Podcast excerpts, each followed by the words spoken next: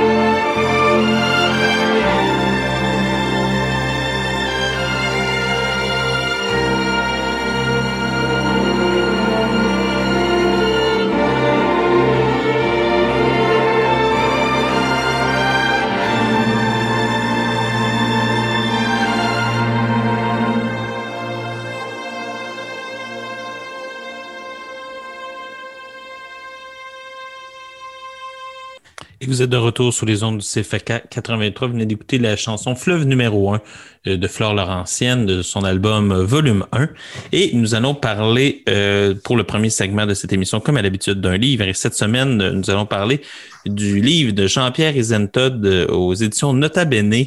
Et rapidement, qui est euh, Jean-Pierre Isentod. Il est né en 1947 en France et il est mort en 2011.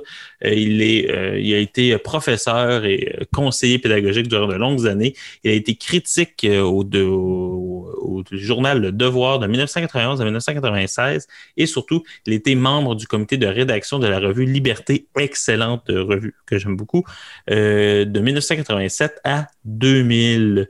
Dans, cette, dans, dans ce livre, dans la collection La ligne du risque chez Nota Bene, il y présente une série de textes allant de la courte nouvelle jusqu'à la critique littéraire, en passant aussi par des textes d'opinion.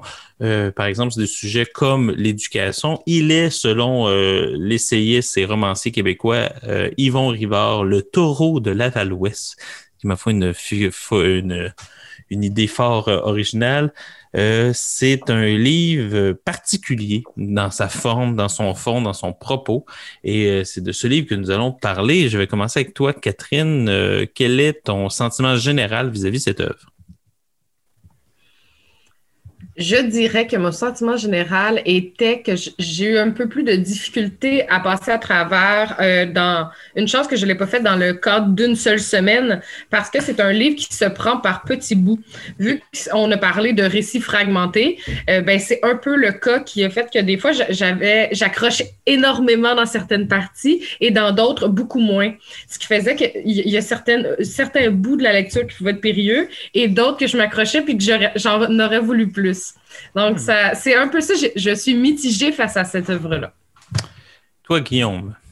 Euh, en fait, euh, je reprendrai les mots euh, de Catherine sur le, point que c'est une œuvre, ben, c'est une œuvre fragmentée.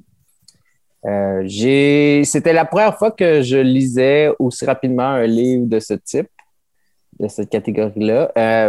j'ai aimé ça, mais comme je t'ai dit avant de rentrer en ondes hier à la librairie, euh, il y a certains bouts, étant donné que je ne connaissais pas non plus l'homme derrière l'œuvre, que je me demandais aussi où qui s'en allait à certains moments, dans certains passages. Euh, toutefois, j'ai trouvé ça quand même intéressant parce que je allé lire après sur euh, la personne qu'il a été, aussi la place qu'il a aussi eu dans la culture en fait québécoise là, au niveau de la littérature. Qu'est-ce que tu as appris sur lui en lisant sur lui? Ben, qui a été aussi sur des comités de sélection, qui, ben, qui était enseignant aussi. Euh, puis ça, en fait, euh, là, ça m'a comme aussi donné une autre perspective aussi. Il est d'origine française. Alors, euh, je dirais que j'ai apprécié, mais au début, comme je te disais, ça m'a pris du temps avant d'embarquer. Mais euh, c'est pas mon genre de lecture à la base. Oui, ça, ça, c'est pas ton, ton genre d'essai. Toi, tu lis dans, une forme d'essai qui est très proche de la forme classique, dans le sens de la forme universitaire, euh, un euh, sans tout le avec un moi j'appelle ça tu sais l'essai universitaire avec possibilité de spéculation là. Ouais ouais ouais. Là on est vraiment plus dans l'essai littéraire à la Étienne Beaulieu c'est-à-dire des ou même à la Serge Bouchard d'une certaine manière, tu sais de, ouais. J'ai trouvé que c'était assez dense euh, parce qu'il est quand même assez long. Euh, mais euh, comme je te dis, c'était la première fois vraiment je me plongeais dans, dans ce type de lecture. Donc, est-ce que c'est possible aussi qu'une des choses qui fait que ce livre-là, on peut avoir de la difficulté à rentrer à l'intérieur?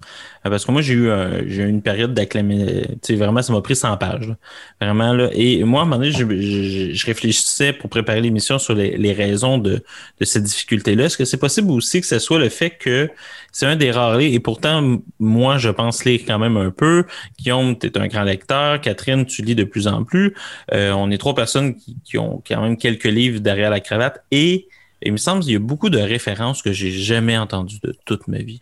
Je suis Là-dedans, c'est, on Je suis complètement d'accord. Ouais. C'est totalement dépaysé. Est-ce que un de vous deux veut réagir? Comment vous réagissiez à ça? Est-ce que euh, en fait, je, euh, dirais qu'il y avait minimalement euh, trois références par page, ce qui fait en sorte que tu vois que cet homme était un très grand littéraire, il adorait lire, il, était passionné. En fait, oui, c'était très beau à voir, en fait, très beau à lire, la façon qu'il pouvait parler des, des, livres, des essais, des poèmes, des auteurs qui l'ont marqué, c'était superbe. Mais c'était aussi, j'avais souvent aucune référence. J'ai adoré quand je me suis accrochée. Ah, je sais c'est qui, Pierre Vadeboncoeur. Ah, je sais c'est qui, Yvon Rivard. On dirait que là, je m'accrochais à ces personnes-là. Là, maintenant, je fais plus de sens dans les mots de l'auteur. Mais c'est sûr qu'après ça, s'il parlait de nature, on pouvait s'y accrocher. C'est juste que, quand, avec toutes les références, surtout que c'était, il voulait très bien faire ses références. Donc, des fois, on perdait un peu dans le texte. Mais tu voyais que si j'avais lu tous ses livres, j'aurais été sûrement encore plus charmée. Guillaume?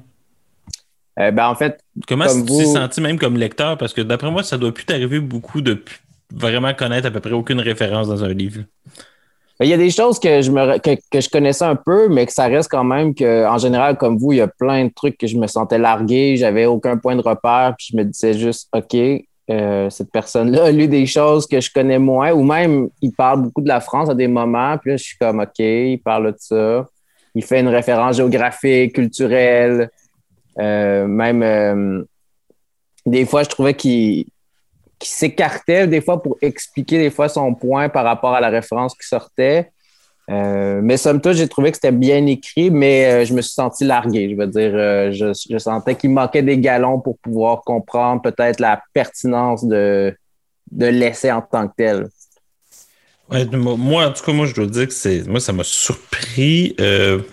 C'est ça, mais en même temps, il y a des, il y a des perles dans, dans ce livre-là. Moi, je pense que c'est un livre que c'est ça fait partie de ces livres-là qu'il faut falloir que je vieillisse un peu, d'après moi, pour apprécier davantage, là, parce que je, je, je, me suis. C'est un des rares livres qui m'a fait sentir totalement immature comme lecteur. Puis ça faisait longtemps que j'avais pas vécu un sentiment comme ça d'immaturité de lecture. La première fois, puis la seule fois que je l'ai vécu, c'était Michel Foucault. Là.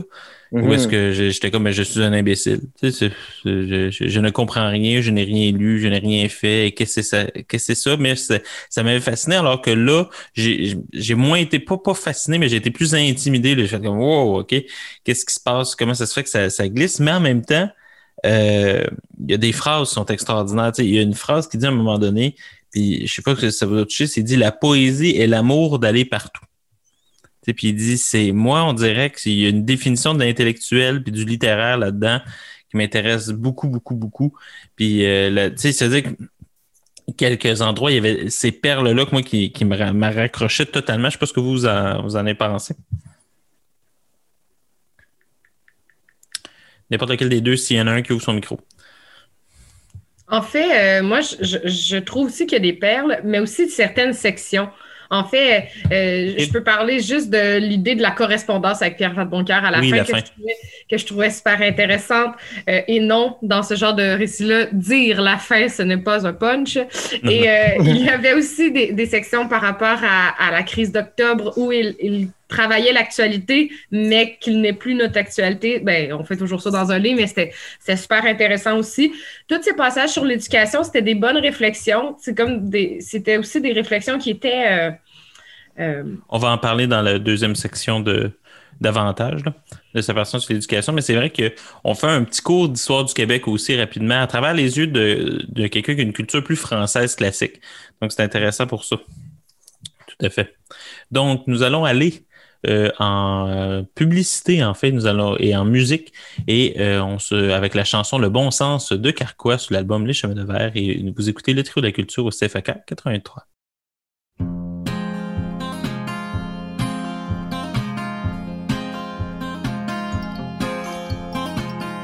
Un tollé à la chambre de commerce. Une pilule pour traverser l'averse, le cafard à la porte et plusieurs milliards dans fraudeur en smoking s'enfuit dans le smog vert de gris. D'ici c'est difficile de voir le paradis. La face pluguée dans l'exhaust de la Ferrari.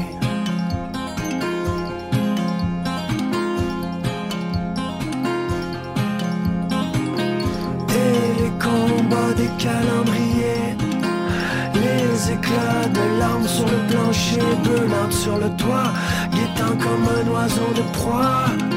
Et le petit psy qui suit comme un chien de poche, j'ai peur que lentement le tonnerre se rapproche.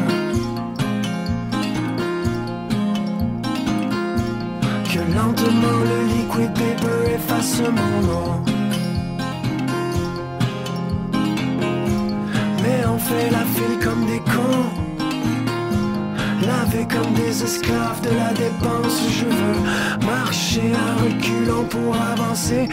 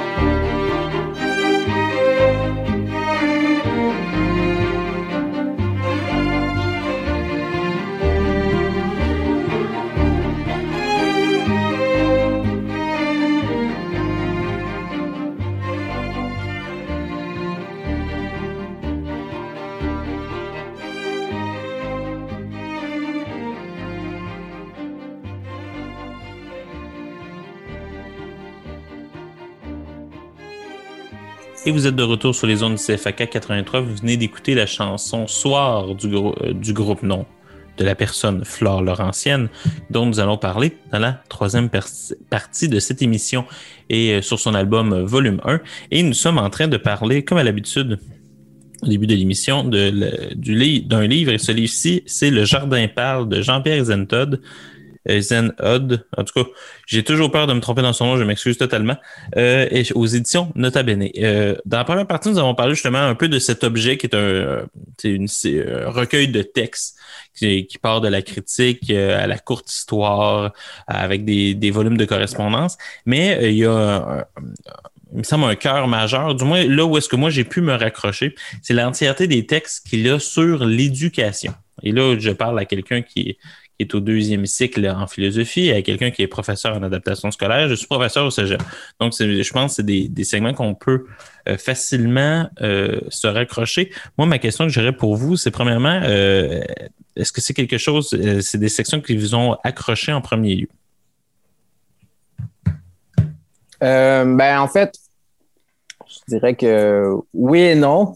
Comme je disais tantôt dans le résumé en début d'émission, étant donné que je suis moins ferré de ce type de lecture-là, euh, je me sentais beaucoup largué avec les références. Euh, il y a certains euh, passages que j'ai aimés, mais que je me disais que je peut-être que j'aurais plus aimé en connaissant un peu plus la culture liée à, mettons, par exemple, il y a une section par rapport au cinéma où qu'il ne fait que présenter des titres que je ne connaissais pas, mais je me disais, en ayant accès à cette culture-là ou en ayant un bagage cinématographique peut-être plus grand, un plus grand répertoire, j'apprécierais cette partie-là. Mais je trouvais que c'était bien écrit parce qu'il semblait connaître très bien euh, cet univers-là cinématographique. Euh, moi, c'est cette partie-là qui m'a interpellé parce que je pensais connaître ça, avec les classiques quand même. Euh, mais je dirais que c'est ça qui m'a j'ai trouvé pertinent, la section sur l'éducation aussi. Euh, voilà. Toi, Catherine, euh, comme euh, praticienne, comment tu as trouvé ça, ces textes-là? Est-ce qu'ils t'ont marqué ou est-ce qu'ils ont, ont, ont été pour toi sur le même pied d'égalité? Non, non, c'est sûr que je me rattachais un peu plus au texte qui parle d'éducation.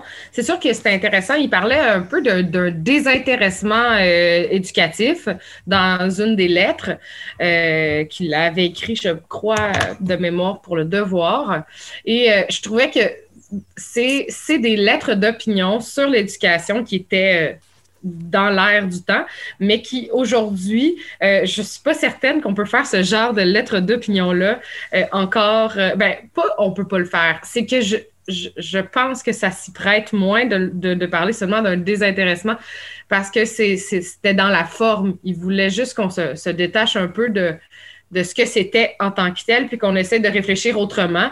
Puis aujourd'hui, on est tellement dans des trucs embryonnaires, juste le fait qu'il n'y a, pas d'enseignants dans les classes, qu'on ne peut pas aller aussi loin dans notre question. Ben, je pense qu'on devrait l'être, mais on ne peut pas y aller aussi loin dans ce questionnement-là. Puis c'est ça m'a fait beaucoup réfléchir. C'est pour ça que j'ai dit que le livre m'a fait, euh, m'a fait beaucoup réfléchir à penser à la situation actuelle, même si c'était des, des textes qui étaient euh, d'avant. Donc, euh, c'est vraiment là-dessus parce que je pense que quand c'est comme un, un livre, un, journal, en fait, on peut écrire de tout, euh, ben, c'est comme un flux de pensée aussi. Et c'est ce qui m'a fait réfléchir à ça. Moi, ce que j'ai apprécié dans ces textes-là sur l'éducation, c'est juste qu'à quel point, premièrement, ce qu'on peut se, se, rendre compte, c'est d'une série de, de textes qui sont, euh, disons, un peu hors temps, mais vu qu'ils sont hors temps, parce qu'ils sont décalés, parce qu'on va dire même ces projets-là de, de programmes sont même pas, euh, sont même pas présents, euh, ce, qui, ce qui arrive, c'est que on, on s'accorde n'y pas, premièrement, nos termes en éducation, on change, tout le temps. Là puis qu'on a de la misère à avoir un vocabulaire, des concepts clairs. Moi, là-dessus, c'est. Puis il y a raison de, de, lire, de rire un peu de cette critique technocratique-là. Mais euh, de l'autre côté, Tu sais, c'est, moi, ça m'a, moi, ça m'a rendu très pessimiste vis-à-vis de l'éducation, je dois le dire. Là. De dire que ça n'a pas encore changé? Ah oui, qu'on est toujours dans les mêmes bébelles socioculturelles, gogos, de, de... Puis que aussi, c'est que de plus en plus que la culture est vraiment évacuée de, certains programmes d'éducation, au, par exemple en français, au profit de la communication. C'est comme si la langue n'était que quelque chose qui servait à interagir, mais c'était pas quelque chose qui aidait à construire quelque chose de nouveau. Là. donc, c'est comme si la langue était une transaction euh, monétaire, plus qu'une qu'une accumulation de savoir, une manière de travailler le rapport au monde. En tout cas, moi, je trouve ça vraiment difficile à lire euh, par rapport à ça. Mais sinon, euh, moi, si j'avais à résumer ça, puis je pense que tu vas d'accord avec moi, Catherine, ça pourrait être un livre qui, disons, il faut un peu plus de maturité pour lire ça. Moi, j'ai j'ai pas encore 30 ans, puis j'ai l'impression que c'est un livre que je vais comprendre de fond en comble à 50, dans le sens il y a trop de références. Il faut encore tellement que je fasse mes devoirs. Moi, je suis sorti qu'une liste de lecture a pu finir de ce livre-là. Et, quel genre de liste de lecture que tu, as prise? Parce qu'il y, a tellement parlé d'œuvres que ça aurait pu être de, Mais moi, je vais commencer Proust. Ouais. ça, va commencer par ça. Puis je pense que déjà là, j'ai une bonne année de lecture avec Proust. Donc, euh, on va y aller avec ça. Puis après, j'ai pas retenu les noms, mais justement, c'est des noms si peu connus qui n'ont pas traversé euh, l'imaginaire québécois, mais qui ont tellement l'air forts dans ce qui. La, on dirait qu'il y a aussi une enquête, puis ça, on, va devoir aller en pub, mais en, chanson malheureusement, mais on, dirait qu'il leur donne tellement une force à, leur pensée que je sais pas si c'est lui qui est fort pour synthétiser la, la, la force d'une œuvre ou si, donc, c'est très généreux dans sa lecture, ou si c'est des auteurs très puissants qu'on a juste oubliés, on verra. En tout cas, c'est un livre que je vous souhaite, euh, un livre de maturité, mais que vous pouvez, euh, très plaisant si on voulait lire des courtes nouvelles ou des courts textes, ça peut être très intéressant. Ça se traîne très, très bien euh, en voyage, en autobus. C'est vraiment quelque chose, un, objet fort intéressant. Donc, Jean-Pierre Isentud, Le Jardin parle aux éditions Nota Bene. Nous allons aller euh, en musique à écouter la chanson 1991, année de ma naissance, Catherine, euh, de, de, de, de l'artiste Fleur Laurentienne, son album Volume 1. Vous écoutez les trous de la culture au CFAK 88.3.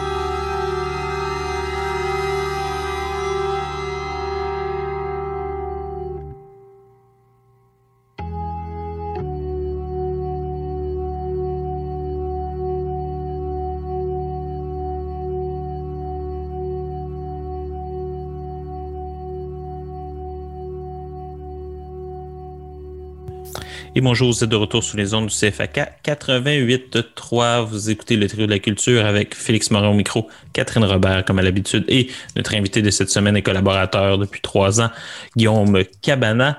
Et nous sommes rendus au deuxième segment de cette émission comme à l'habitude. Donc, nous allons parler d'un film. Et cette semaine, tout un film, tout un classique du cinéma contemporain dont nous allons parler. Nous allons parler de The Tree of Life, l'arbre de la vie. Euh, de Terrence Malik avec euh, une brochette d'acteurs, ma foi, fort euh, piqué, pas piqué des verres, donc Brad Pitt, Jessica Chastain et Sean Penn. Juste ça. C'est déjà un départ. Palme d'or à Cannes en 2011 et une nomination comme meilleur film aux Oscars, mais n'a pas gagné cette année-là. Je vais essayer de résumer l'histoire de manière la plus courte, de la manière la plus simple possible. C'est euh, on, tout part de la mort d'un enfant d'une famille comportant deux enfants, euh, euh, et, dans une famille très religieuse américaine. On est hors du temps, hors des lieux, c'est-à-dire qu'on ne sait pas quelle année qu'on est, on a une idée, mais on ne sait pas exactement. On, est, a une idée d'où est-ce que ça pourrait être parce qu'on on parle de parents très religieux, mais on ne sait pas trop trop. Et je vous dirais qu'on n'en a pas de besoin parce que c'est pas ça l'histoire. On est hors sociologie, hors histoire et tout. On est euh, vraiment dans autre chose. C'est un film excessivement difficile, euh, facile à résumer, difficile à discuter. On va y essayer. On va l'essayer à trois. Donc, on va y aller cette fois-ci avec Catherine. Catherine, qu'as-tu pensé de ce film? Moi, j'avais très hâte de l'écouter. Moi, c'était ma première, mon premier visionnement. Euh, et euh, premièrement, il y a une réalisation photo excessivement magnifique, des, euh, des réflexions sur. je dirais même que c'est comme une fable intergénérationnelle. On parle de la vie, on parle de la mort, on parle de l'amour. on n'a pas besoin nécessairement d'avoir énormément de dialogue. c'est des, des des prestations fortes des acteurs. Et moi, je l'ai vraiment vu comme un film poétique, qu'on on suit, on, se laisse porter par, par ça sans essayer de comprendre le sens de chaque image. Sinon, on ne voit pas ça comme des prouesses cinématographiques, mais on voit ça comme une accumulation d'images euh, très intense. Mais je comprends pourquoi le film peut être polarisant. Euh, ben, en fait, je vais reprendre un peu le, propos de Catherine sur le point que le film, c'est vraiment poétique. Euh, moi, je me suis laissé transporter. Ça me rappelait aussi beaucoup des passages de mon enfance ou euh, aussi pour avoir quand même voyagé beaucoup de Quand Brad Pitt était ton père, là. oui, exactement, exactement. Et en fait, c'est ça que j'ai apprécié. Aussi, je trouvais que le, le visuel aussi, ben, comme la direction photo, comme Catherine disait, c'était très bien. On sent vraiment, comme tu dis, là, on ne sait pas c'est quelle période exactement, mais juste par... Moi, je pense guerre du Vietnam dans ce Exact, exact. Puis en fait, juste les vêtements, je trouvais qu'on sentait... Je soupçonne même que le, le le petit frère est mort à la guerre du Vietnam. On pourrait penser ce ah genre de choses-là là, parce que c'est une lettre qui vient porter par un militaire. Quelqu'un qui semble être un militaire, le taux noir, elle l'ouvre puis il annonce qu'il est mort. Mm-hmm. Euh, c'est Moi, ça ressemblait à ça, mais c'est moi, c'était mon hypothèse euh, par rapport à ça. Et euh, je pense que ce film-là, je l'avais vu en 2011 parce que quand je l'ai revisionné ce matin, euh, je sentais que j'avais c'était déjà un déjà vu. Et euh, je dirais que c'est un très bon film, même je pense comme Catherine a disait, même si on n'a pas nécessairement de référence ou on cherche un film à écouter, je pense qu'il il gagne haut la main devant beaucoup de films Netflix en ce moment qu'on pourrait euh, visionner un soir euh, sans raison. Alors, euh, moi, je le conseille, surtout pour sa location à 5 oui, vous pouvez le trouver sur iTunes parce que Dieu sait qu'Apple a vraiment besoin de publicité. moi, ce que je, je moi, je l'avais vu en 2011. J'étais allé voir au cinéma et euh, je, dois dire la chose suivante. Il faut ce qu'on fait. C'est on est bon pour être hautain. Là. Moi, je, l'avais haï, mais même c'était le film, un des films qui m'a fait le plus rire au monde. Et j'avais vu, ah oui, moi j'ai ri là, mais ah mon Dieu que j'ai ri dans ce film-là. Puis à l'époque, puis, euh, puis je l'avais vu avec quelqu'un que vous connaissez très très bien chez auditeurs, euh, et auditrices, c'est euh, Catherine Lapierre on est allé le voir ensemble. Et les deux, on avait les larmes aux yeux au cinéma. Euh, il y a une scène iconique de, dans le film, pour quiconque a vu le film, où est-ce qu'à un moment donné, il y a, je suis désolé, je vous jure qu'on n'est pas dans la découverte, mais un dinosaure qui euh, vient juste poker la face d'un dinosaure qui, à terre, puis qui le tue pas, puis qui s'en va. Moi, j'ai ri, là, mais j'ai ri, là.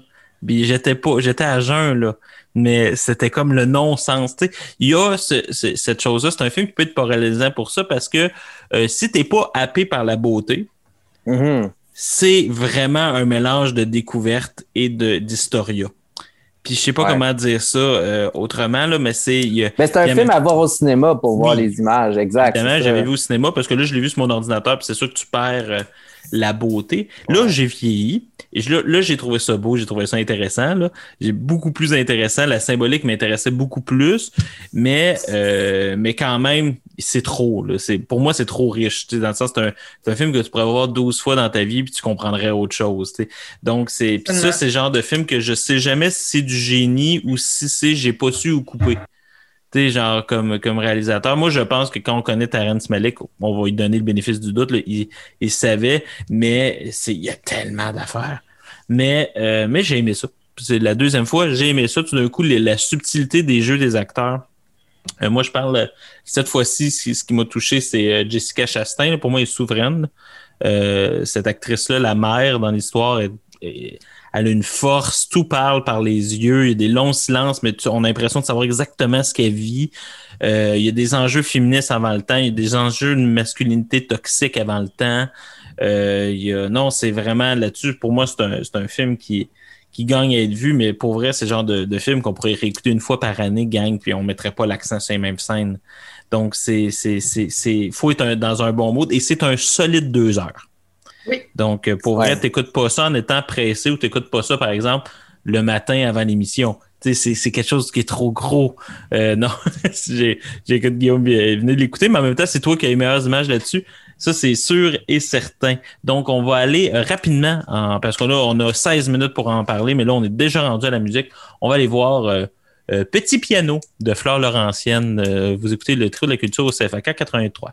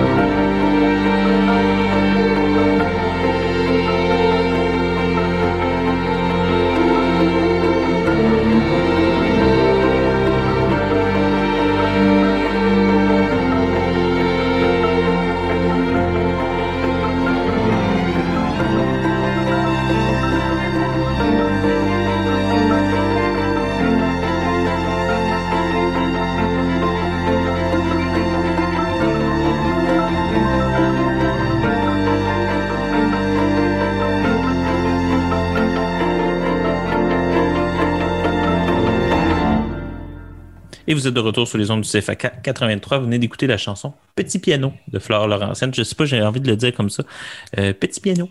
Et euh, de son album Volume 1 que nous allons parler dans le troisième segment de cette émission. Mais nous sommes au deuxième segment et nous sommes rendus à parler justement de, de Tree of Life. Euh, moi, j'aimerais mettre l'accent peut-être sur la chose suivante, la, narration des auteurs sur eux-mêmes durant le récit. Donc, euh, moi, j'ai trouvé que ça ressemblait à des flux de conscience à la Virginia Woolf. Est-ce que je suis le seul à penser ça? Non, non, c'est vraiment ça, c'est des fragments de mémoire. Je le voyais comme des petits flashs, euh, soit des souvenirs, soit par... Et aussi dans la façon que ça a été tourné, là, c'était énormément de petites, courtes séquences à, de, de, de, trucs filmés. C'était des, objets, des, des, feuilles de la nature, euh, des, mains. Euh, il y avait énormément de, plans à la minute. Et c'est ça aussi qui devenait que ça l'amenait que c'était vraiment dense, mais c'est aussi l'idée d'un flux de pensée qui est très intéressante. Mais je le voyais aussi, moi, comme des, des petits fragments de la, de la mémoire, comme si on ne sait pas quelle année on a, vécu, on a mm. vu cette image-là, mais qu'on peut euh, l'avoir eu tout au long de la vie. C'est vraiment intéressant euh, de ce point de vue-là. Il, il, y a plein de choses qu'on peut analyser, puis c'est un des films qui est le plus analysé. Mettons, si on va voir euh, il y a énormément de vidéos YouTube là-dessus. Il y a plein de, de possibilités euh, de qu'est-ce que ça pourrait être. Il y a des gens qui, qui l'ont vu soit comme un monument ou comme quelque chose d'exécrable. C'est vraiment excessivement polarisant. Puis c'est euh, c'est un peu dans cette narration-là que les gens essaient d'y trouver du sens. Il y en a qui vont vers la religion, d'autres vers autre chose, mais c'est vraiment c'est vraiment, il y a comme une mine d'or, mais en même temps, un gros, euh, un gros point d'interrogation tout au long. Guillaume? Euh, ben, moi, ça me fait penser beaucoup. Euh, il y a un documentaire il y a quelques années là, sur. Euh, c'était 24 heures sur Terre, je pense, le titre. C'était juste des plans sur l'humanité, la nature, la beauté du monde. Et moi, ça me fait beaucoup penser à ça, en fait. Et je ne sais pas si ma référence est exacte, mais comme Catherine dit, vu que c'est par fragments, c'est assez dense, des plans, des fois, on voit juste comme des corps, des fois, on voit juste des feuilles avec des arbres. D'autres fois, on voit juste.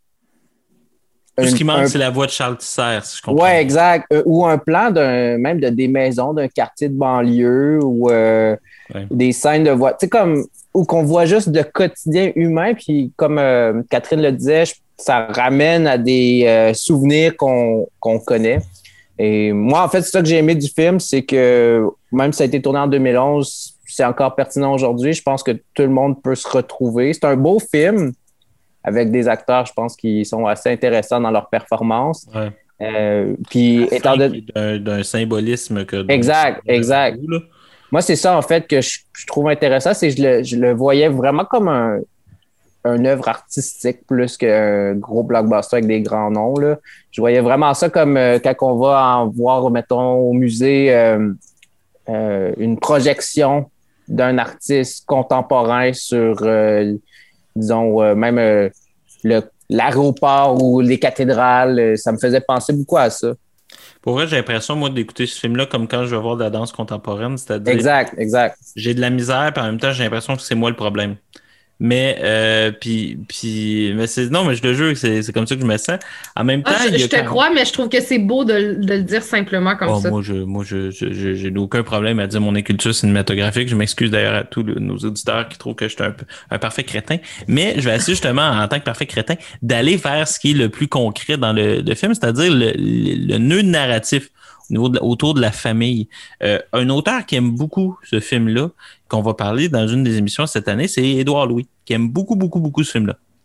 Il nomme à la fin de Qui a tué mon père euh, euh, l'arbre de la vie comme étant une inspiration. et en même temps, je vais y aller avec ça. J'ai dit, je suis pas surpris parce que c'est quand même un film sur comment la masculinité toxique détruit une famille, mais détruit un homme.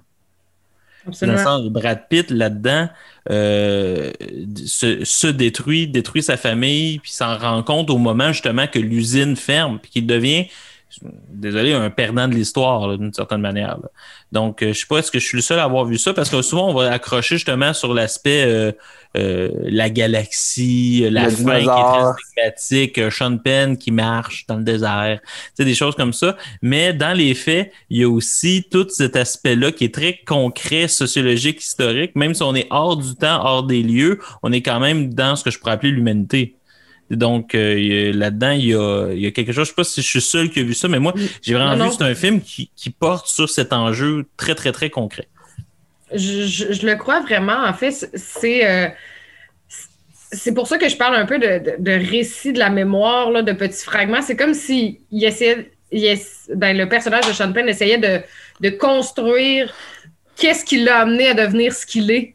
À partir de la mort de son frère la mort de son frère et la figure euh, de son père dans sa vie, euh, de l'excessive violence, de, la colère, euh, toutes ces émotions-là refoulées, condensées. C'était vraiment, c'est ça, je pense qu'on n'a pas besoin d'avoir la temporalité ni l'historicité pour saisir la puissance en de 2002. Ça pourrait se passer en 2002 de ces émotions-là. C'était réellement beau à voir. Je, je, suis tout à fait d'accord avec toi face à, face à la figure du père qui était vraiment impressionnante et aussi la mère qui ne peut rien faire. Exact, oui. explique, ben, euh, tu dis exact, Guillaume, pourquoi elle peut rien faire, la mère? Ben, en fait, ben, il y a un moment, il y a une scène, euh, ben, comme tu disais, il y, a, des moments de silence qu'on sait qu'est-ce qu'elle qu'elle pense. Qu'elle pense, puis moi, il y a des moments, je me dis, il va y avoir une réaction, elle va, elle va intervenir ou elle va juste, elle va comme s'insurger il y a des moments, je te disais, OK, là, on voit que finalement, elle est prise aussi dans cette espèce de domination-là. Un cercle oui, comme Catherine euh, le démontre avec ses mains. Mais euh, moi, c'est ça. Je voyais, comme tu dis, il y avait une emprise, il y a quelque chose de qu'aujourd'hui on dit euh, toxique, mais que avant, moi, j'aurais juste résumé à domination tout court, cette, forme de violence-là que, qu'on voit. là. appelle la domination masculine. C'est, exact, exact. totalitaire, ça prend toute la place. Et comme dit Bourdieu, ça le détruit. Mm-hmm. Ça veut dire qu'il n'en est pas heureux, puis c'est encore basé sur une espèce de ressentiment des je n'ai pas réussi à être artiste je n'ai pas, euh, dans le sens, c'est basé là-dessus, puis je suis un perdant, puis il faut toujours gagner, il faut toujours que tu te battes. Et de l'autre côté, il y a des scènes que pendant qu'on a accès à cette conscience-là qui est donnée au euh, clairement à Sean Penn jeune, là, parce qu'on sait pas plus les noms. Hein. C'est mon trésor, mon amour, mais on n'a pas plus de noms non plus. Euh, donc, mais ce personnage-là, on le voit pendant ce temps-là, le père perd en cours, il voit un système, on voit jusqu'à quel point il faut faire, faut suivre les règles. Et quelques moments dans le film, et là, c'est là où on voit qu'à quoi ça sert un enfant dans la vie. Il va lui nommer, moi, mais toi, tu triches. Mais toi, tu me coupes la parole. Oui, mais toi, cette espèce de non-démocratisation de la règle, euh, il l'affronte, puis là, on a accès à des excès de colère euh, que, mm-hmm. qui, des fois, sont choquants à voir. Hein. Mais il y a beaucoup d'amour aussi, même s'il y a beaucoup de violence là, dans le film. Je trouvais même dans des scènes où on, on sent qu'il y a une tension. Euh, même dans la. On peut faire mal en voulant. Ouais, exact. On peut faire mal en aimant quelqu'un. C'est aussi. Je trouvais qu'on le voyait. de tension là. Exact. Je trouvais qu'on le voyait bien dans le film. On sent qu'il aime ses fils. Exact. Le personnage de Brad Pitt, mais qui, qui, en voulant les préparer au monde, en fait, il est détruit préalablement. Exact. Parce qu'ils sont trop jeunes pour comprendre ça. Puis il veut tellement les protéger, en fait, qu'il les étouffe. Puis ça, c'est le, le, danger par rapport à ça. Donc, euh, votre euh, un film à voir. Moi, je considère que c'est un film à voir, mais je considère que c'est un film qu'il va falloir que je revoie parce que j'ai encore des devoirs à faire. Puis un peu comme euh, le livre Le Jardin parle, je pense que c'est en vieillissant qu'on va que je vais arriver au maximum de ce que ce film-là peut me proposer. Vous? Je, je, le propose à, à, plein de personnes et de le voir plusieurs fois également. Euh. Je suis la preuve que la première fois, tu peux trouver ça épouvantable, la deuxième fois, il Ah, mais il y a des gens qui sortaient de la salle, littéralement, au visionnement en 2011. Donc, je, le confirme. Euh, je, je, je, te crois dans ce que tu as pu vivre, mais je pense que les années nous ont permis, pas juste dans, dans toi en tant que comme qui a vieilli, là, mais l'idée qu'aujourd'hui, en l'écoutant en 2021, on le comprend plus. Vraiment. On l'apprécie plus.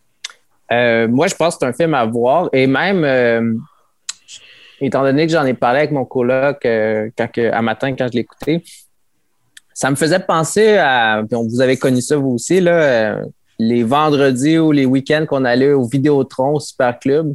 Alors moi, j'irais dans la même veine, Louez-le, écoutez-le. Merveilleux. Donc, nous allons aller euh, en musique écouter en pub et nous allons ensuite aller en musique euh, Richard Seguin sur l'album Les 12 hommes rapaillés, la chanson pour retrouver le monde et l'amour, qui est un titre qui pourrait bien résumer aussi le film de Terrence Malick. Vous écoutez le trio de la culture au CFAK 83.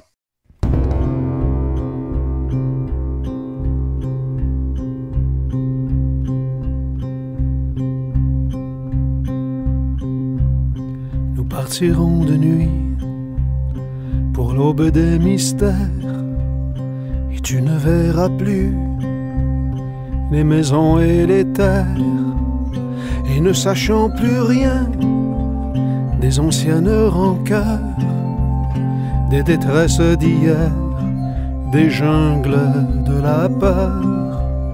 Tu seras en chemin tout ce que je te donne. Tu seras contre moi celle qui s'abandonne.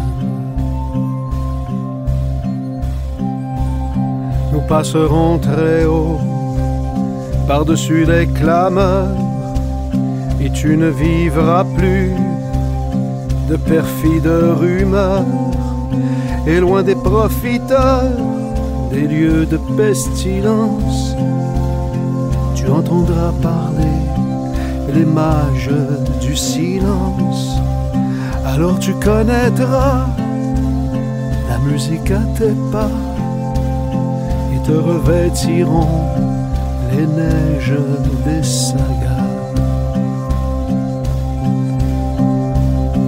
nous ne serons pas seuls à faire le voyage. D'autres nous croiseront parmi les paysages, comme nous invités de ce jour qui naîtra. Nous devrons les chérir d'un amour jamais là. Eux aussi révoltés, vivant dans les savanes répondront à l'appel secret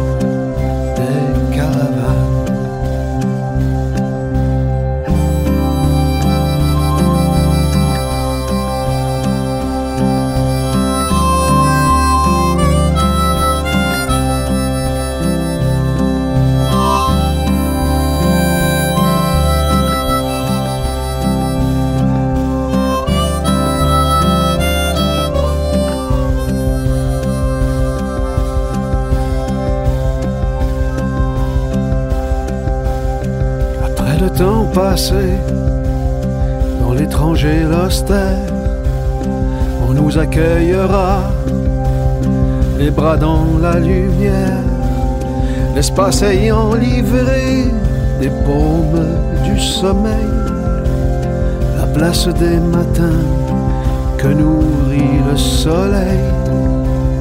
Au monde est soupçonné, uni sans dissidence te faisant échapper des cris d'incontinence.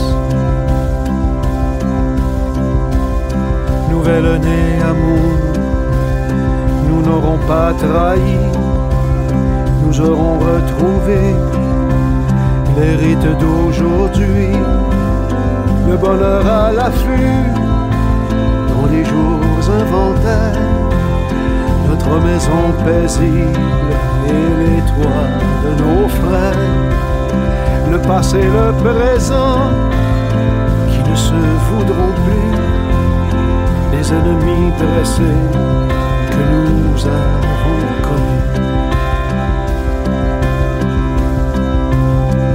Partirons de nuit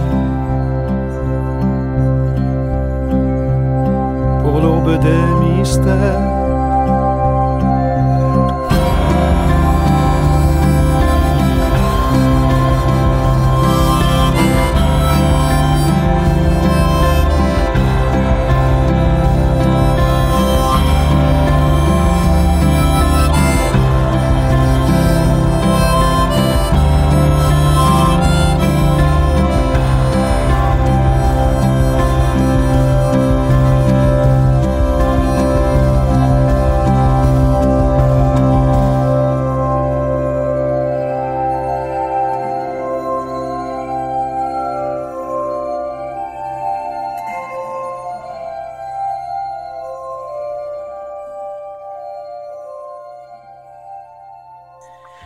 Vous êtes de retour sur les zones du CFAK 88.3. Vous venez d'écouter la chanson Pour retrouver le monde et l'amour de Richard Seguin sur l'album Les douze hommes rapaillés. Et euh, donc, nous allons parler, en ce troisième segment, d'un disque. Et cette semaine, nous allons écouter euh, volume 1 de, de, l'artiste Flore Laurentienne, qui est euh, Flore Laurentienne. Donc, pour une fois qu'on peut dire ça, euh, à l'inversement de passer de de, la fille au gars et non l'inverse, c'est le frère de Claude Pelgag. Donc, euh, très important. Il s'agit, euh, dans le fond, de Mathieu David Gagnon. Il travaille, il justement aux arrangements des disques de Claude Pelgag. Il a été même euh, l'arrangeur en chef sur l'étoile thoracique et sur son spectacle symphonique du même nom. Claviériste aussi des hôtesses d'Hilaire en spectacle. donc, tout le monde qui a vu les hôtesses d'Hilaire savent jusqu'à quel point c'est un pianiste fabuleux en spectacle. Et, il s'agit de son premier disque. Alors, euh, je vais y aller avec euh, Catherine. Que, je pense que c'est toi qui voulais qu'on l'écoute. Hein? Oui. Oui, alors je vais te laisser y aller. Euh, qu'as-tu pensé de, ce disque? J'ai toujours trouvé intéressant le fait de critiquer de l'instrumental, des disques instrumentaux. C'est tout un défi. Et, oui, c'est un défi, mais je pense que ce, ce disque-là m'a charmé du début à la fin. C'est une expérience. Ce n'est pas nécessairement seulement euh, un disque qu'on met en, travaillant à l'ordinateur. On peut, mais on va manquer beaucoup de choses. Euh, mais ce que je veux dire, c'est, euh, l'idée même de, souvent, on pense à l'instrumental pour nous aider à la concentration, mais je pense que c'est une œuvre, c'est une œuvre culturelle en soi complète euh, dans toutes les subtilités, dans la, création musicale, dans la mélodie. Euh, moi, ça m'a vraiment, vraiment charmé euh, ce disque-là. Guillaume? J'ai vraiment aimé ça. Ça me vraiment. en fait, je l'ai même sauvegardé dans mon Spotify pour l'écouter dans le futur. Ça me fait penser beaucoup le signe moderne par excellence d'un bon, bon eh disque. oui, d'un bon disque. Je l'ai mis dans ma playlist, comme on dit. Euh, mais en fait, euh, ça me fait penser à quelque chose qui est vraiment loin, mais ça me fait penser à un album d'Acrophone qui avait fait euh, en, un, album instrumental qui ont fait, c'était le Beat, donnez-moi un instant, c'est le Beat Session Volume 1 qui était juste un album instrumental et ça me fait penser à ça. Je trouvais que tellement que c'était complexe comme musique. Euh, moi, en fait, je me suis dit, je l'ai écouté en vélo, je l'ai écouté chez moi et dans les deux situations, je me sentais transporté. Pour ma part, c'est un disque qui me suit depuis déjà une bonne année à cause euh, qui fait partie de ma rotation de disques instrumental que j'écoute euh, lorsque je travaille. Euh, donc, c'est la première fois que je m'assoyais vraiment pour faire comme bon, je vais l'écouter, mais pour ce qu'il est. c'est un disque qui avait été d'ailleurs proposé, écoutez ça, je m'y attendais pas par ma mère, qui m'avait dit qu'il fallait vraiment que j'écoute ça. Elle avait tout à fait raison. Euh, Lui dire merci. Oui, mais tu sais, on, on, remercie jamais assez nos mères pour tout ce qu'elles font pour nous. Euh, c'est bon, moi je trouve que c'est un petit génie de l'arrangement parce que c'est ce qui va le distinguer dans ce qu'on appelle le néoclassisme. Euh, dans le fond, euh, des, de Léa Strelinsky et de Jean-Michel Blais, c'est le fait qu'il va, oui, il y a du piano, mais il va lui, il y a une couche instrumentale électronique que c'est lui qui travaille puis qui arrange. Il y a une, manière très, très, très différente de, de faire les choses. Donc, euh, pour moi, il y a, son, il a, son côté. Moi, ce que j'aime aussi, c'est une approche un peu romantique, clairement, là, en voulant appeler, il y a beaucoup sur la nature et tout, puis on vraiment qu'il y a un retour. Et juste le titre, euh, Flore Laurentienne, euh, c'est un appel au fameux disque La Flore Laurentienne. Qui, euh, qui clairement, pour moi, il y, a un, écho par rapport à ça. mais comme il n'y a pas de texte, c'est juste un, sentiment. Ce qui amène, selon moi, une, une cohérence fond-forme, parce que le romantisme, c'est un, sentiment plus qu'une capacité de rationaliser. Donc, pour moi, c'est là-dessus que ça m'a impressionné euh, comme, comme œuvre, disons que j'ai pas fini puis de, de l'explorer. Vous, même les. Je les chansons sur le fleuve, j'ai un sentiment de, de sentir cette nature-là quand tu es sur l'eau. Euh, mais je suis pas capable de l'expliquer. C'est super spécial pour ça. Je n'ai pas les instruments et les connaissances musicales pour. Est-ce que, est que je, suis le seul qui, qui en fait cette lecture-là? Ou euh, est-ce que je surinterprète en gros? Non, non, je pense pas parce que c'est un, homme qui vient de, de, Sainte-Anne-des-Monts dans ce coin-là. Il a oh, été imprégné imprégné de nature tout au long de sa vie. Je pense qu'il faut quelqu'un qui connaisse bien la nature pour bien la représenter musicalement. Et c'est ce qu'il c'est ce qu'il a fait dans. Après ça, est-ce qu'il parlait du livre de Marie-Victorin? Ah, ou Les fleurs oubliées avec Rodibuy? Je ne penserais pas. je penserais pas qu'on va s'enligner là-dedans, mais on peut faire plein d'interprétations parce qu'il y a clairement énormément de recherches. C'est par ma blague, je veux amener le fait qu'il y a énormément de recherches derrière ce disque-là, mais je pense pas qu'il y a des liens avec Fleur oubliée là-dedans. moi, ce que je pense, c'est qu'on est plus on est plus proche de Marie-Victorin avec notre cher euh, Mathieu David Gagnon qu'avec euh, le film avec Roy Dupuis euh, qui, qui, qui, me ce film. on pourrait faire un segment complet sur ce film-là. Guillaume? Euh, ben, en fait, je vais reprendre les mots que je disais tantôt sur le fait que je me sentais transporté. Euh, puis vous avez mis le doigt dessus. Je pense que l'effet de rechercher était peut-être de présenter quelque chose de musicalement intéressant qui représente la nature et euh, les grands espaces.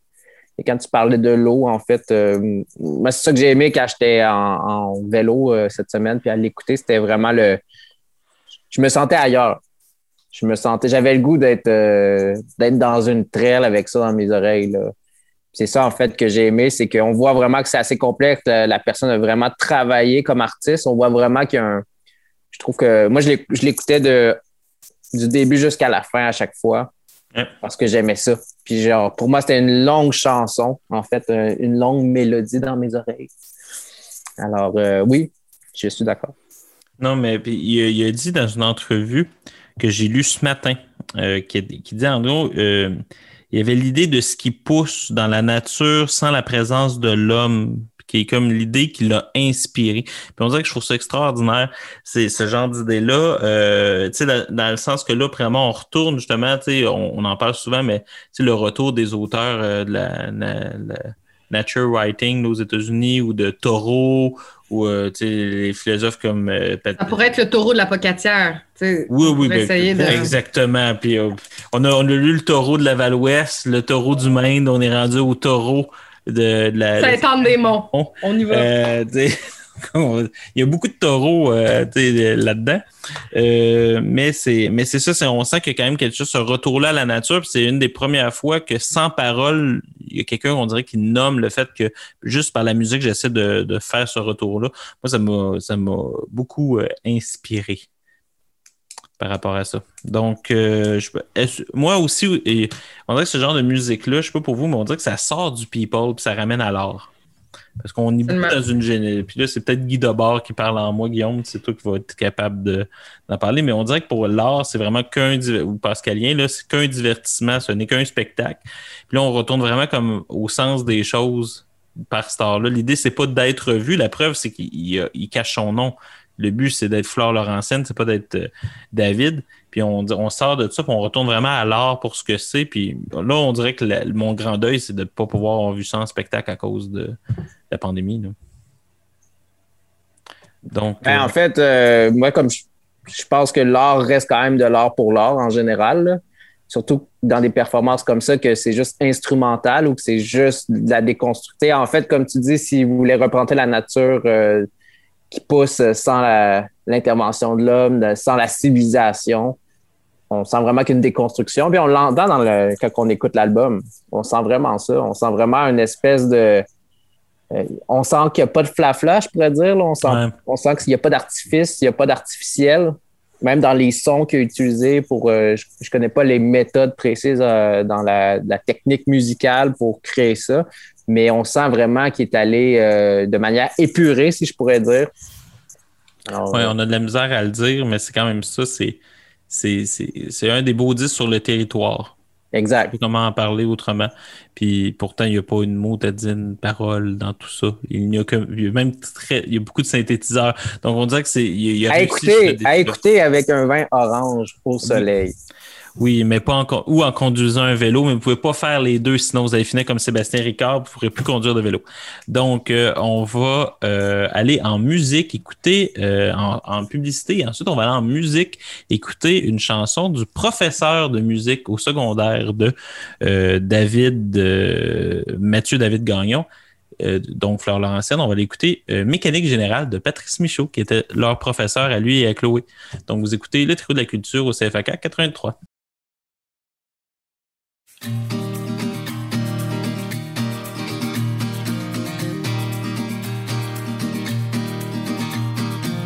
avais les ongles longs, j'avais les ondes courtes, toi l'île et moi le littoral. On a fait sauter le pont, croiser nos langues mortes, nos mécaniques générales. Tu disais, oh mon bel ami, oh mon ange gris, pourquoi les jours sont si courts Je disais, oh ma belle amie, oh mon ange gris, pourquoi les jours sont si courts avec toi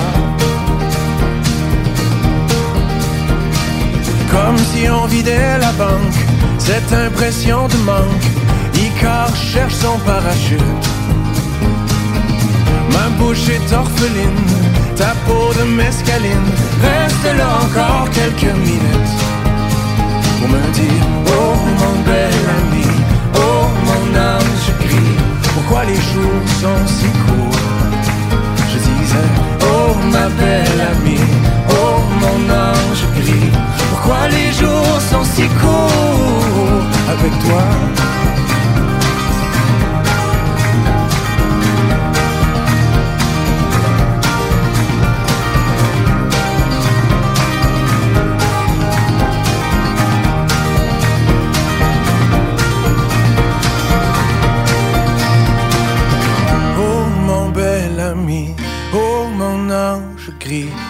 les jours sont si courts.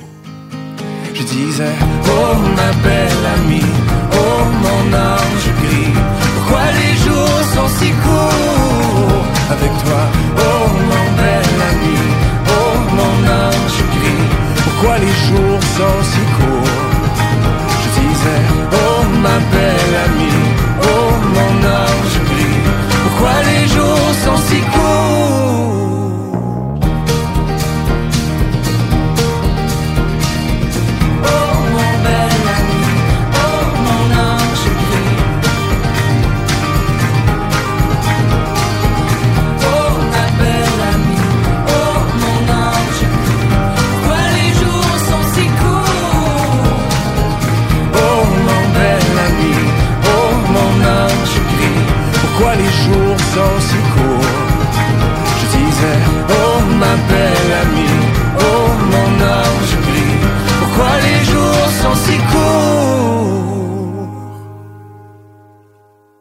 pris ton cœur de corail C'est vrai, je me suis fait mal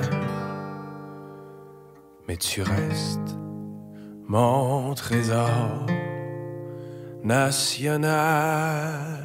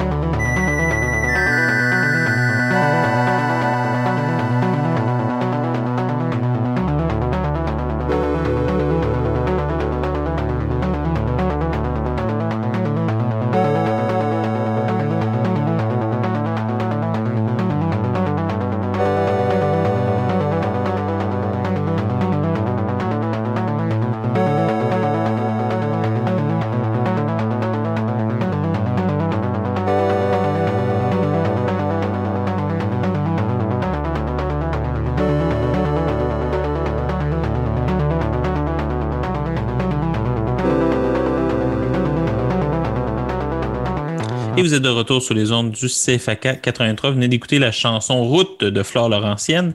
Et euh, nous allons euh, cette semaine faire trois suggestions culturelles. On avait trop de choses, donc nous avons décidé d'y aller avec ça. Et nous allons y aller avec chacun une petite et deux grandes. Donc, pour notre première petite suggestion culturelle, on va commencer avec Catherine. Catherine, quelle est cette première suggestion? J'avais le goût de vous parler euh, d'une création de Rosemée Témoré, euh, Témoré, Témorin. Son nom est, long et je l'ai massacré. Pardon parce que je respecte Ça doit vraiment être la première fois dans sa vie qu'elle massacre son nom.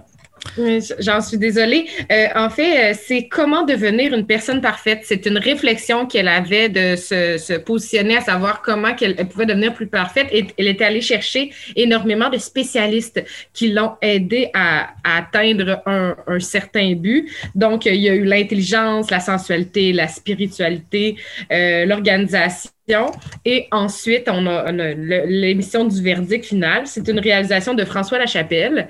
Et euh, c'est excessivement intéressant de voir euh, tous les spécialistes, les euh, neuropsychologues et tout qu'on rencontre à travers ça. C'est vraiment à voir. C'est surtout Point TV. Je pense que c'est une réflexion qu'il faut avoir dans le monde de performance d'aujourd'hui.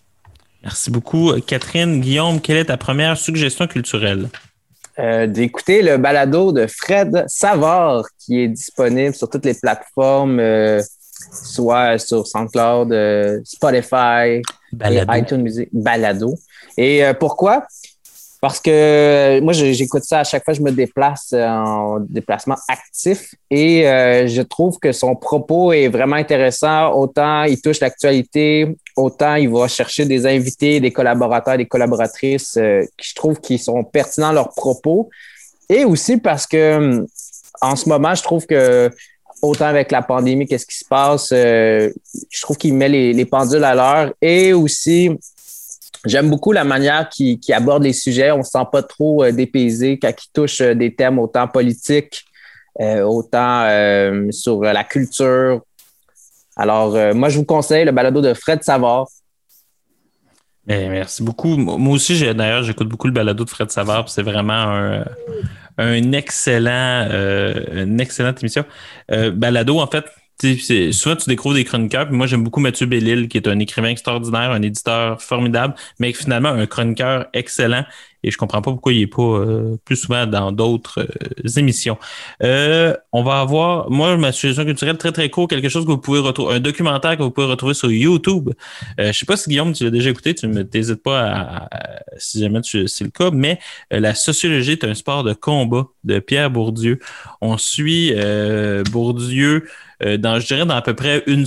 On ne sait pas trop trop sur combien de temps, mais on suit Bourdieu dans son quotidien, ben, disons environ pendant un mois. C'est-à-dire qu'on a Bourdieu à la radio qui débat, Bourdieu au Collège de France, Bourdieu qui enseigne, Bourdieu qui, qui prépare euh, un livre. On soupçonne que c'est la misère du monde. Euh, euh, Bourdieu qui s'en va donner une conférence à Marseille qui vire très très mal. Le monde dans, dans la salle se pogne. Puis ce genre de choses. On entend beaucoup aussi Bourdieu douter.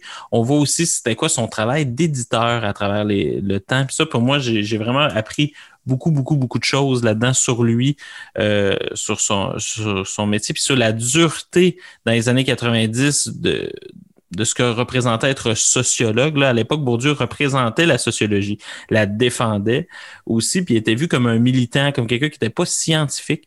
Et euh, là-dessus, on était vraiment dans, dans, dans quelque chose qui, qui, qui m'a beaucoup touché. Je sais pas si un de vous deux l'avait vu. Non. Guillaume, tu n'as jamais vu ça?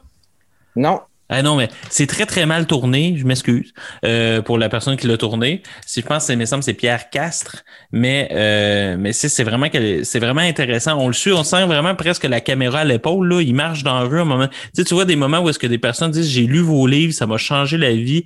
Euh, tu sens aussi qu'il, à un moment donné, moi j'adore. Il y a une scène où est-ce qu'il rend euh, un de ces jeunes sociologues, un de ses protégés qui enseigne à Berkeley, il revient, puis il dit en gros que son livre, c'est de la merde, puis qu'il travaille pas bien. donc, donc, euh, tu travailles pas bien. Il y, a, une, phrase extraordinaire. Mais tu sens en même temps tout le côté paternel de Bourdieu, jusqu'à quel point il, s'intéressait puis il veut son bien-être, mais il est un peu découragé. Euh, il, y a, un moment euh, extraordinaire où est-ce qu'il reçoit une, euh, il reçoit, je me souviens plus comment il s'appelle, il me semble que c'est il reçoit une, carte postale de lui et il est incapable de comprendre ce qu'il veut y dire. Tu vois, Bourdieu qui comme comprend rien. Puis il fait juste la garrocher. Puis tu sais, puis en même temps, c'est que tu vois l'homme jusqu'à quel point il était complexe, polarisant. Puis en même temps, tu sens un peu euh, l'habitus, tu vois, qui vient pas du monde intellectuel. Il est arrivé au monde intellectuel, mais l'intellectuel pour l'intellectuel, ça ne l'intéresse pas. Pour lui, la sociologie, c'est vraiment un sport de combat.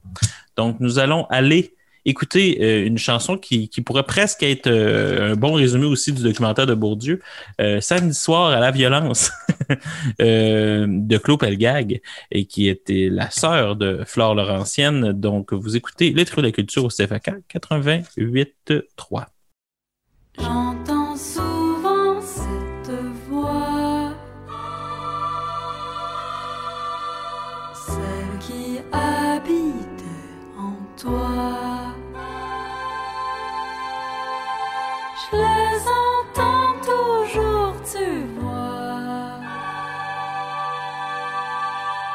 éclat de rire figé par le froid. Il me blesse maintenant. Que tu ne te souviens plus comment.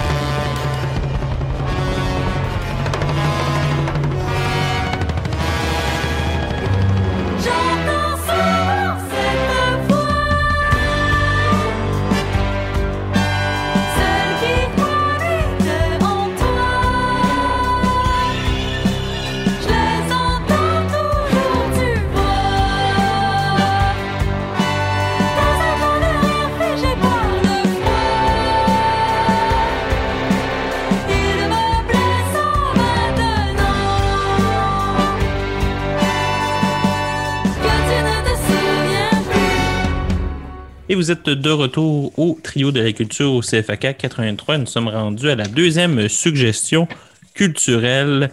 Et euh, là, nous avons beaucoup plus euh, de temps. Donc, c'est votre première suggestion longue. Donc, prenez le temps, tout le monde, de bien la développer. Nous allons y aller avec Catherine. Catherine, quelle est ta première suggestion?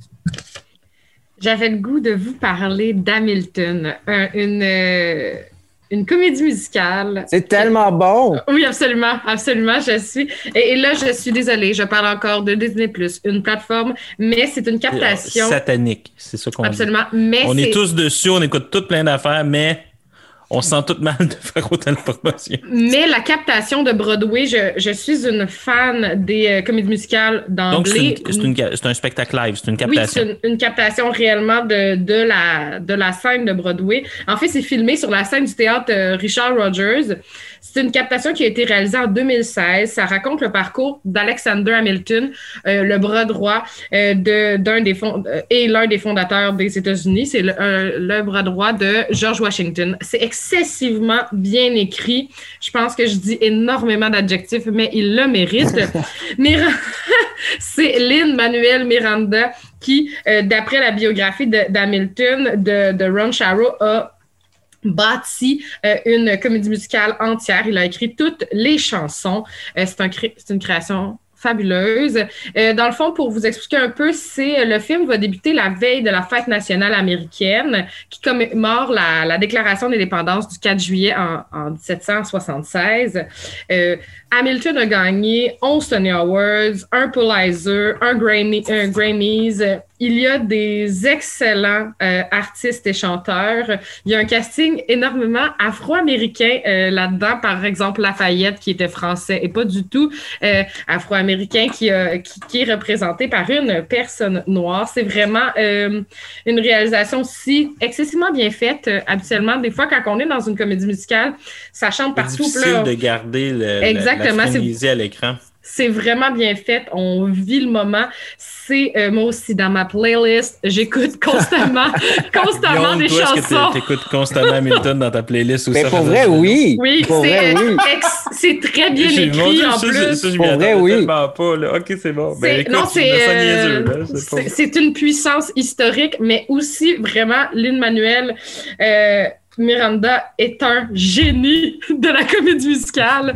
Euh, je, vais, je vais arrêter, je vais me calmer, mais Non, non, mais sérieusement, je, continue, on vous le conseille ardemment. Euh, c'est vraiment. euh, en plus, c'est sur une période d'environ 30 ans. Donc, je trouve que c'est. Ben, C'est un long un- documentaire.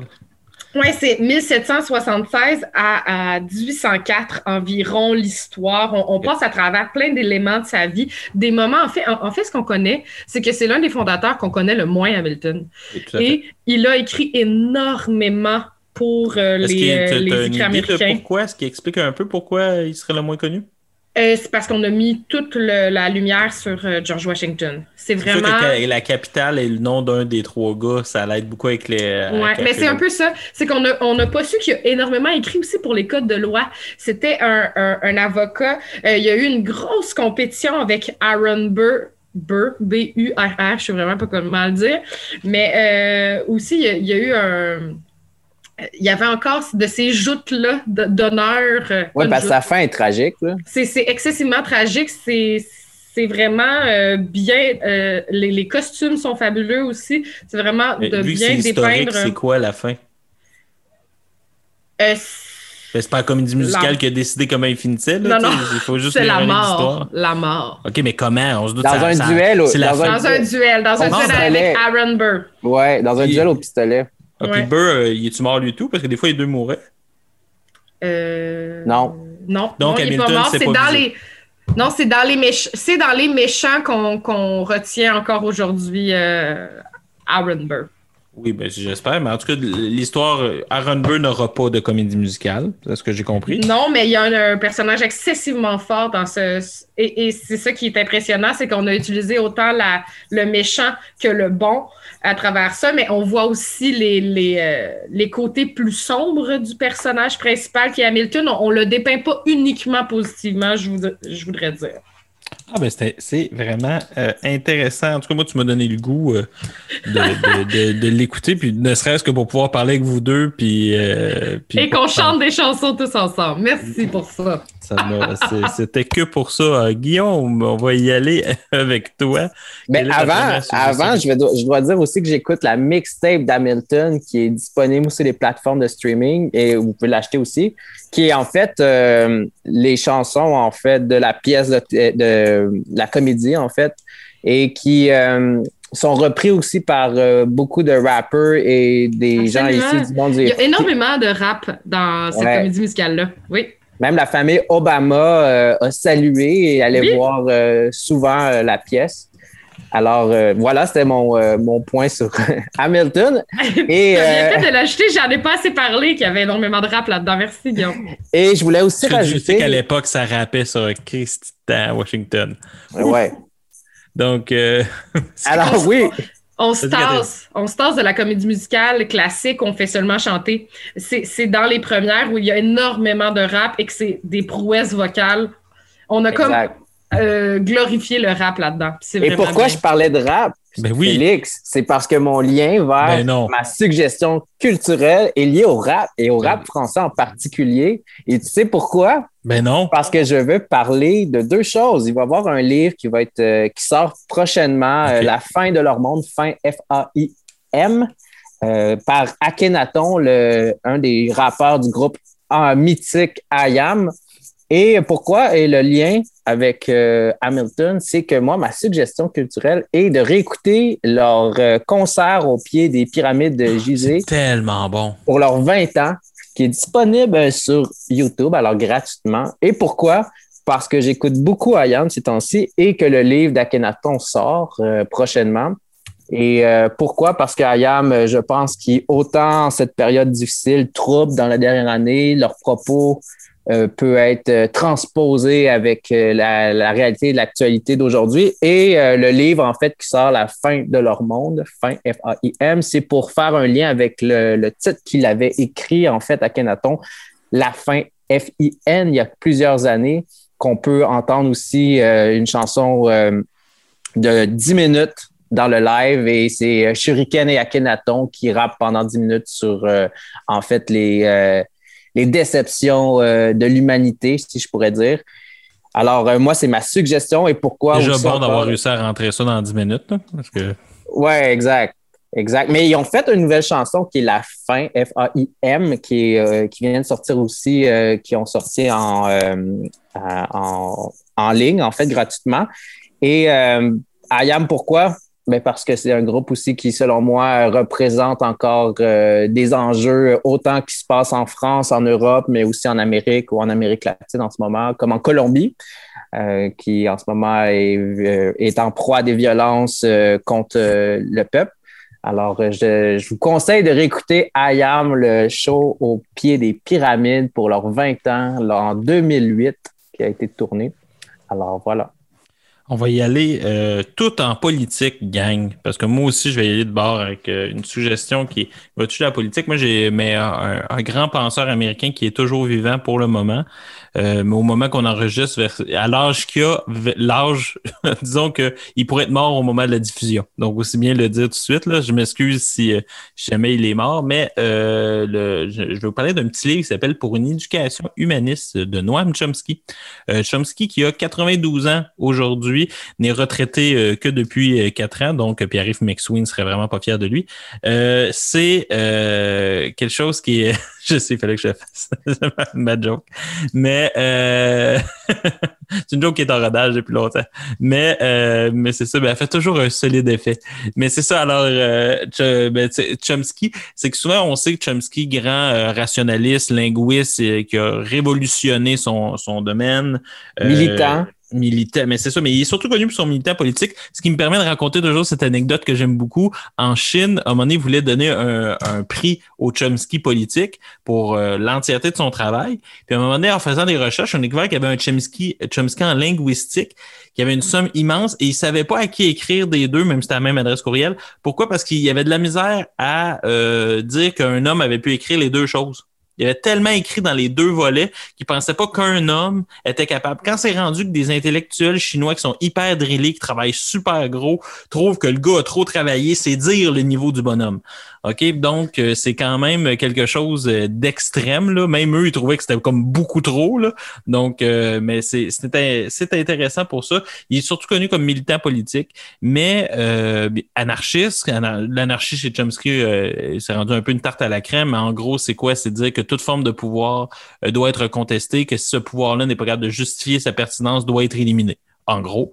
Euh, et euh, veux, veux pas, ce genre de position-là contre la guerre du Vietnam, euh, ce genre de position-là politique, euh, le fait qu'il est très attaché au rationalisme cartésien et d'un autre côté aussi aux Lumières, fait en sorte que euh, chez Chomsky, il y a une pensée aussi de l'éducation qui est en, en- en droite ligne avec ça. Si j'avais à la résumer rapidement, là, disons que si j'avais à la résumer en environ une minute 15, euh, je vous dirais que c'est quelqu'un qui s'appuie sur le, le logicien Bertrand Russell et sur le psychologue et philosophe de de John Dewey. Chez Russell, il va aller s'appuyer sur l'idée que euh, l'éducation doit permettre d'avoir des hommes qui sont euh, cré... doit permettre de développer la créativité des individus. Et de l'autre côté, chez Dewey, il va euh, démontrer que l'éducation a quelque chose qui, est foncièrement so- social, qui doit exercer à la démocratie et qui aussi doit parler à l'enfant, c'est-à-dire lui proposer des expériences qui répondent à ses désirs et qui, en même temps, répondent aussi aux besoins de l'adulte. C'est-à-dire que l'enfant doit avoir du plaisir, ça doit être quelque chose qu'il doit apprendre, mais de l'autre côté, l'adulte doit en profiter pour lui permettre de donner à l'enfant quelque chose qui lui sera utile plus tard pour être un être humain autonome. Donc, euh, il me semble là-dedans, euh, en utilisant Dewey, réduit le, le paradoxe entre, on va dire, euh, Platon et Rousseau, le- a réussi à trouver une, une solution à ce problème de philosophie de l'éducation. Donc, un petit livre extrêmement intéressant pour une éducation humaniste qui est euh, à Lerne, chez les éditions de Lerne. Très, très, très intéressant. Nous allons aller rapidement en pause publicitaire et ensuite nous allons présenter notre deuxième suggestion culturelle. Vous écoutez le trio de la culture au CFAK 83. Et vous êtes de retour sur les ondes du, euh, du CFAK 83. Vous écoutez le trio de la culture et vous allez écouter la troisième suggestion culturelle. Euh, Guillaume, euh, hors micro, m'a dit que j'avais dit deuxième. Il a tout à fait raison. Donc, nous sommes rendus à la troisième. C'est rare que nous avons trois suggestions. Mais quand Guillaume il est là, on a souvent trois suggestions culturelles. En même Oh temps, yeah. Guillaume, qui est un grand euh, amateur de culture, tu as toujours trois choses à dire par semaine, ça c'est sûr et certain. Donc, euh, nous allons y aller euh, cette fois-ci avec euh, un autre six minutes sur une autre comédie musicale. Non? OK. Mais nous allons y aller sincèrement avec notre dernière suggestion. Et là, nous allons commencer avec Guillaume. Quelle est ta dernière suggestion culturelle pour aujourd'hui? Euh, moi, en fait, euh, je vous propose de plonger dans un livre qui a été publié dernièrement aux éditions de Mémoire d'Encrier, euh, maison d'édition montréalaise. Et en fait, je ne, en fait, le titre c'est Le cas ne se prononce pas.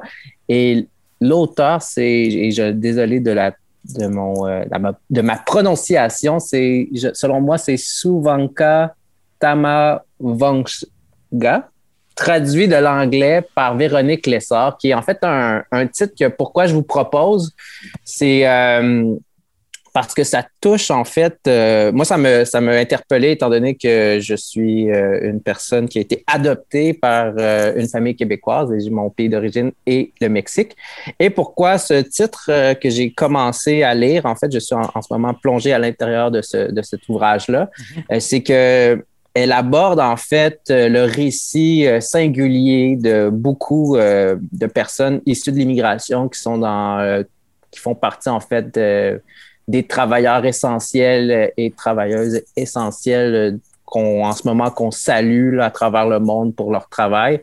Et euh, parce qu'aussi c'est un titre qui a gagné beaucoup de prix mais euh, qu'est-ce que j'aime, c'est que c'est plein de fragments de vie de personnes qui sont invisibles ou qui sont inconnues ou qui vont qu'on croise mais qui vivent en fait des destins euh, et euh, autant autant similaires aux nôtres, tu sais, l'amour, les échecs, euh, le- le- la notoriété liée au travail, la, la reconnaissance. Mais on parle autant de gens qui viennent de la Thaïlande, on parle autant de gens qui sont issus des pays africains, pays qui viennent des pays aussi d'Amérique latine. Et l'autrice, en fait, euh, c'est une euh, femme qui provient, elle, en fait, elle vient de la Thaïlande, en fait. Elle est née en 1978 et euh, j'ai tombé dans ce récit de migration qui par les classes ouvrières, je dirais par le pur des hasards. En fait, je l'ai demandé en, en service de presse à la librairie et euh, je suis agréablement surpris. Et euh, beaucoup parce qu'en ce moment, on parle, on vient de passer euh, des mois difficiles et en fait, j'ai tendance à croire que les gens qui, qui sont en train de s'enraciner au Québec ou même au Canada vivent aussi la situation sanitaire euh, peut-être plus difficilement que certaines personnes. Alors voilà. C'est ma suggestion. Est-ce que tu pourrais nous rappeler euh, le titre, la maison d'édition et l'autrice? C'est le cas ne se prononce pas. Euh, ça a gagné le prix Guillet en 2020. C'est paru chez Mémoire d'Encrier, la maison d'édition montréalaise. Et l'autrice, c'est, désolé encore de la prononciation, Suvanka Tamavonja. Alors voilà. En tout cas, peu importe comment tu prononces son nom, je suis sûr qu'elle va être très contente que tu aies fait la publicité de son livre. Merci beaucoup, Guillaume. Catherine, quelle est ta dernière suggestion culturelle pour aujourd'hui? Euh, je vais y aller d'une euh, série jeunesse euh, qui a été créée par Simon Boulris en 2021. Euh, ça fait pas très longtemps qu'elle a terminé de passer à tout.tv. En fait, il y a le comédien Noah Parker. ou Parker, j'ai aucune idée comment dire son nom. C'est Léon, un adolescent qui est malvoyant, dans le fond, qui, a une cécité. Et on, le suit à travers sa nouvelle famille, une famille reconstituée euh, euh, après le décès de, de- sa mère. C'est vraiment euh, une série très actuelle dans les propos, dans le type de personnage, qu'est-ce qu'ils ont à passer à travers. Il y a aussi, ben dans le fond, Simon Boulris, est-ce qu'il y a réellement besoin de présentation auteur de plus d'une trentaine de livres? En fait, c'est juste que je trouvais intéressant de parler de quelque chose qu'il ne. De la réalisation, quelque chose qu'il qu'il ne faisait pas vraiment. Quelque chose dans lequel il ne fait pas la split, là? Exactement. En fait, oui, c'est- très drôle de dire ça, mais euh, il y a, c'est on parle de fibrose kystique, on parle de cécité, on parle de pansexualité, on parle de euh, d'ouverture, on parle de... C'est vraiment magnifiquement écrit, en Ouais. fait. J'ai j'ai simplement ça à dire. Des fois, on, on, on, on- tasse du revers de la main la série jeunesse parce qu'on veut aller plus profondément dans les documentaires et les séries, mais euh, il y, a, des beaux pouvoirs avec, euh, avec ça. Puis de, je trouvais que de parler d'une. De, parler aussi bien imagé de, situations problématiques, on dirait qu'on on, on le fait euh, très intelligemment. Puis je trouvais ça intéressant de vous en parler aujourd'hui. Mais très intéressant. Je te remercie euh, beaucoup, Catherine. Puis c'est vrai que là, je fais une petite joke de split, mais euh, pour Simon. Mais sérieusement, on pourrait dire que Simon Boulris, c'est quelqu'un qui est en train de ramener ses lettres de noblesse aux jeunesses dans tous les dans tous les genres artistiques. Puis ça, il faut vraiment lui donner. On, on, on en sort vraiment grandi. Ma dernière suggestion culturelle était un film qu'on a fait y voir pour le trio de la culture que j'ai vu parce que je, moi, je voulais vraiment le voir. C'était euh, Journal d'un vieil homme, un film de Bernard Raymond sorti en 2015 avec Paul Savoie, Marie-Ève Pelletier et Marie-Thérèse Fortin et un Patrick Drolet toujours au- aussi présent dans les films de Bernard Raymond. Euh, c'est un film qui est inspiré d'un court récit de Tchekhov qui s'appelle Une banale histoire. En gros, quel est le résumé? Un vieux professeur de médecine n'a plus euh, qu'un an à vivre suite à l'analyse de ses propres... il a lui-même analysé son propre sang. Affrontant cette angoisse vis-à-vis de la mort, il apprend euh, le mal de vivre de sa fille d'adoption et ne sait pas quoi faire face à cela, euh, malgré euh, la grande, euh, toute la grande reconnaissance qu'il a reçue, parce que c'est un médecin éminent. Il dit dans le film que le jour qu'il va mourir, il va sûrement avoir un hôpital à son nom. C'est pour vous dire comment il aurait fait avancer son domaine. Malgré tout ça, malgré la- la- l'aisance financière, malgré le fait que tout le monde sera en sécurité financière au moment de sa mort, il, il a ce sentiment d'un qu'un élément manque. OK, un élément de liaison manque dans sa vie, comme s'il n'avait jamais connecté vraiment réellement à ce à cette vie. Et là, on rencontre ce personnage-là, Nicolas, on le suit dans ses insomnies nocturnes vis-à-vis euh, la mort, vis-à-vis sa peur justement de mourir. Et on est vraiment dans, dans un film qui est très, très beau, très touchant. Comme tout, à mon sens, comme tous les films de Bernard Raymond, les films de Bernard Raymond, il y a du silence. Tu sais, souvent, la soirée est encore jeune, ils vont dire que c'est un film dans lequel on peut voir pendant deux minutes quelqu'un manger de la soupe. Là. Mais euh, c'est vrai comme euh, on voit ça dans un de ses films, mais quand même, il y a toujours une puissance d'évocation chez Bernard Raymond qui est, exceptionnelle. On est vraiment dans le drame existentiel. Si vous n'êtes pas à l'aise avec votre propre mort, euh, c'est fort possible que ce soit pas le film pour vous. Moi, vivant en face d'un cimetière, disons que c'est, ce qu'on pourrait appeler un samedi soir chez nous. Euh, c'est vraiment la, la mort et le vide de la vie, d'une certaine manière, qui, qui est présent à travers ça. Ce que j'aime aussi, c'est qu'on sait que Bernard Raymond est un auteur très anti-moderne et n'aime pas beaucoup la modernité. Euh, c'est n'importe qui qui a lu euh, ses essais. D'ailleurs, toi, est-ce que tu as lu ses essais, Guillaume? Non, même pas. Et moi, j'ai, je les ai lus, euh, puis moi, je les aime beaucoup, même si des fois, on a l'impression de dire, mais Bernard, tu sais, tout n'est pas si mauvais. là. Mais, euh, mais là-dedans, il y a quand même un personnage, Nicolas, qui même si le bord de mourir, on dirait que le cynisme de Bernard Raymond apparaît dans le personnage de Patrick Drolet comme un professeur de sémiologie à l'université qui trouve que tous ses étudiants sont des crétins, euh, qui n'arrêtent pas de, le dire. Et on va dire que Nicolas, ce personnage-là, alors qu'il est beaucoup plus vieux, alors que lui aussi enseigne à des étudiants, on le voit même dans une scène enseigner euh, des choses qu'on comprend pas vu que nous, aucun de nous trois n'est médecin. là. Euh, c'est, euh, on le voit, il va défendre en disant non, les jeunes sont aussi crétins qu'avant, en fait, d'une certaine manière, dans le sens que c'est la même proportion. Euh, c'est juste que, nous autres, on est, quand tu deviens professeur d'université, t'es pas, t'es, t'es dans les forts, donc c'est sûr que toi, tu t'en rends pas compte de ça. Euh, donc, euh, ce genre de choses-là. Puis, puis aussi, c'est que d'une certaine manière, il dit aussi la responsabilité des adultes. C'est nous qui avons fait ça. Si on trouve qu'une génération est épouvantable, c'est que nous, on n'a pas réussi à lui montrer ce qu'on avait à lui montrer. Donc, j'ai vraiment trouvé que c'était quelque chose qui est, exceptionnel. C'est vraiment un beau film. C'est très touchant. Moi, j'ai eu il y a plusieurs moments, j'ai eu le goût de pleurer et je vous conseille fortement d'écouter ce film qui s'appelle Journal d'un vieil homme euh, de Bernard Raymond, euh, basé sur une nouvelle de Tchekhov. Merci beaucoup pour cette émission. Merci à toi, merci à vous. Et euh, on vous souhaite, comme à l'habitude, une très très belle semaine. Euh, Catherine, euh, euh, un mot euh, avant de partir? Bravo. C'est ça. Alors, c'est ça. J'ai vu ouvrir ton micro, mais je ne sais pas pourquoi, mais ça, va- ça sera bravo, le mot de la fin. Bravo tout le monde. On, vous- on espère vous avoir la semaine prochaine au micro de, euh, en fait, sur les ondes du CFAK. Et euh, nous serons euh, au micro pour vous. Donc, euh, on se voit la Bonne semaine. semaine. Oui, bonne semaine tout le monde. Bye.